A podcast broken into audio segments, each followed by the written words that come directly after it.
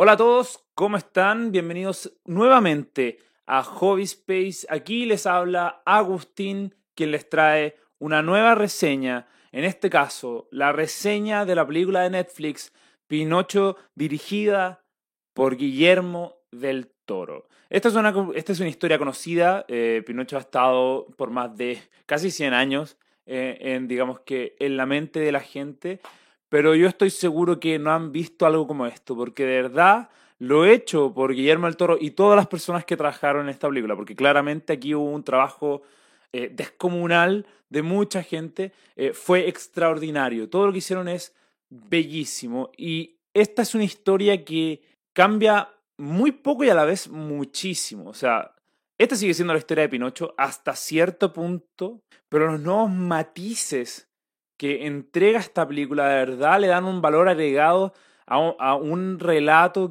que creo que tal vez se mantuvo estancado durante mucho tiempo, porque esta nueva versión de Pinocho de verdad, eh, tal vez lo que buscamos, tal vez es lo que la gente busca después de un año o una, o una gran cantidad de años con mucha repetición de historias.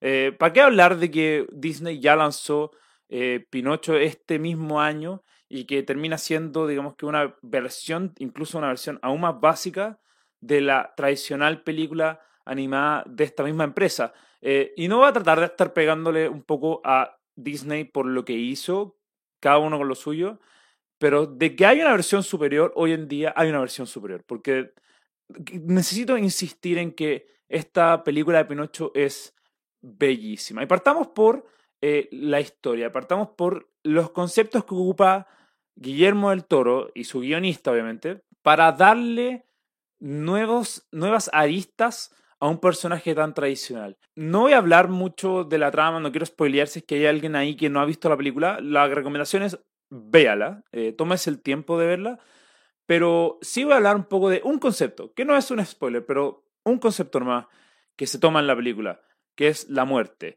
Y cómo la muerte genera muchísimas nuevas aristas dentro de la película. Eh, esta es una película un poco más, perdón, esta es una película más fantasiosa en términos de lo que pasa y los personajes y los colores y los monstruos que ocupa, pero que en todo, en, en, su mensaje es mucho más aterrizado. O sea, no necesariamente quiero decir que no, este es un mensaje que es eh, propio para el año 2022. No, este es un mensaje que puede haber estado hace 100 años, hace 2000 años, e igual tendría el mismo valor que tiene hoy, porque la muerte, bueno, es un concepto general, pero lo que le entrega al muñeco de madera, por así decirle, a Pinocho, es muchísimo en el sentido de cómo se relaciona esta con, este, esta haciendo la muerte, con los conceptos de identidad, con los conceptos de responsabilidad, con los conceptos de familia, que son los conceptos que toca siempre, en cualquier versión, eh, la película de Pinocho. Aquí la trama, eh, no quiero decir divaga, acá la trama toma también elementos históricos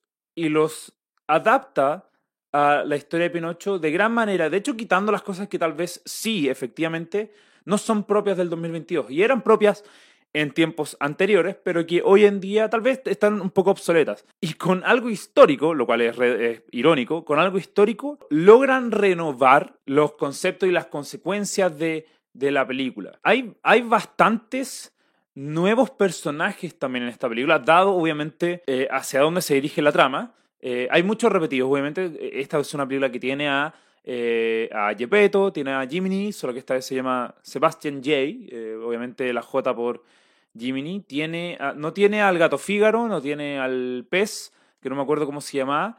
Eh, creo que está bien haberlos sacado un poco de la película porque fueron reemplazados por otros personajes que también tuvieron, tal vez tuvieron un poquito más de peso sobre la trama. y, son, creo que se llama Lázaro, si no me equivoco, y son grandes aportes para lo que pasa, no solamente, bueno, para lo que pasa, pero también para eh, el personaje de Pinocho en sí. Y, le aportan mucho más que eh, la idea de Fígaro o del pez, que en realidad están ahí como acompañantes. Acá tienes nuevos personajes que traen un mensaje que termina dando con el final, y ya me voy a referir al final, que terminan dando con eh, el aprendizaje final que, que termina aprendiendo Pinocho. Pero los personajes nuevos sí aportan mucho Creo que igual, al tener estos personajes, se le quita un poco de protagonismo a Yepeto y a Sebastián, a Jiminy, que tal vez puede ser un poco detrimental contra la relación familiar de Yepeto y Pinocho. Tal vez faltaron un poco más de escenas ahí, pero de todas formas lo que ya hay es, es bastante fuerte. Eh, y es mucho más fuerte incluso de lo que había, porque acá la, la película no se... Con, toma la muerte, de nuevo, toma el concepto de la muerte y no se esconde de ella. No, no trata de darle a los niños un mensaje aliviado para los niños, sino que habla de estos conceptos abiertamente. Eh, y la película parte con un flashback súper duro, súper, súper duro, así estilo Up, tal vez no como Up, pero por ahí, por ahí va. Y de ahí empieza a generar mejor la, la personalidad de Yepeto que lleva un poco a las decisiones que después va a tomar él o las cosas que va a decir y que eso lleva a nuevas decisiones. E, eso me encantó de la película, o sea, mostrarte esas luces y sombras más de estos personajes y hacerlos mucho más imperfectos de los que nosotros creíamos que eran. O sea, Gepetto ya no es este hombre noble. Eh, lo fue en la película. Y después se transforma en este hombre un poco más imperfecto, un poco más dócil para decir cosas feas. Y, y Pinocho también es lo mismo. Pinocho es un poco más molestoso, es un poco más irresponsable al comienzo de la película, pero sí logra hacer ese arco general de poder aprender a ser un no, no solamente un niño, es un humano más responsable. Eh, porque el final, y ya acabo de saltarme varios pasos de la película, el final toma una enseñanza muy fuerte. O sea, de verdad, tal vez esta no es una película para niños, niños. O sea, acá hay conceptos y enseñanzas y aprendizajes que son muy, muy fuertes para lo que era antes la audiencia de Pinocho. Porque la película, de verdad, en un momento, en el final, toma la enseñanza y yo creo que te destroza. A mí me afectó mucho el final de la película. Es un final muy, muy bello, pero que son tan crudos y tan fuertes que, que te llegan. A pesar de ser adulto, a pesar de obviamente eh, haber visto otras versiones de este mismo mensaje, la, la película llega y, y esto es, de nuevo, esto es un gran mérito de lo que trataron de hacer con la historia. Porque eso es, eso es lo que uno tiene que hacer al adaptar una historia que ya existe, es poder darle aristas nuevas y que estas aristas provoquen emociones en la audiencia y lo, y lo, hace, y la película lo hace muy muy bien. Y ahora voy a hablar de lo técnico, porque lo técnico también la película tiene muchísimas cosas buenas, o sea, es una de las películas más bellas del año, la producción de esta película es increíble y por eso mismo también es algo muy bello de ver y una recomendación para cualquier persona, porque si hay técnicas en el cine que son increíbles, acá en stop motion por lo menos, acá uno tiene que aprender muchísimo, porque el trabajo hecho por todo el equipo en esta película es grandioso y la película se ve de gran manera, no solamente en los movimientos que son muy, muy fluidos y a la vez muy detallistas, o sea, las expresiones de los personajes para un stop motion, que normalmente tratan de ser más minimalistas, son de mucho, mucho detalle. Y los backgrounds y todo lo que es el fondo también lo es. O sea, es una película que cuando podía ser menos, hizo más y por eso ganó mucho más valor. Entonces, esta película de verdad, bueno, las actuaciones, hablando de las actuaciones, rápidamente son grandes actuaciones. Eh, también es una sorpresa que Kate Blanchett esté en esta película. Si es que no saben qué papel tiene, cuando vean esta película, investiguen y se van a sorprender. Eso es todo lo que voy a decir.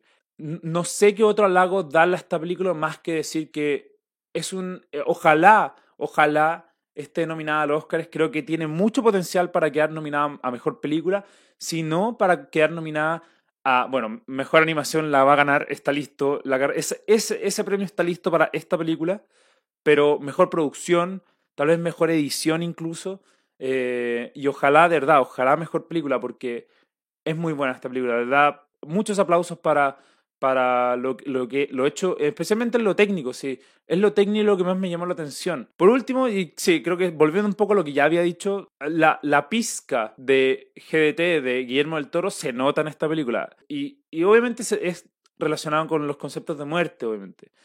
Y ahí se nota que hay mucha imaginación y esa imaginación, obviamente, uno no se cansa de verla.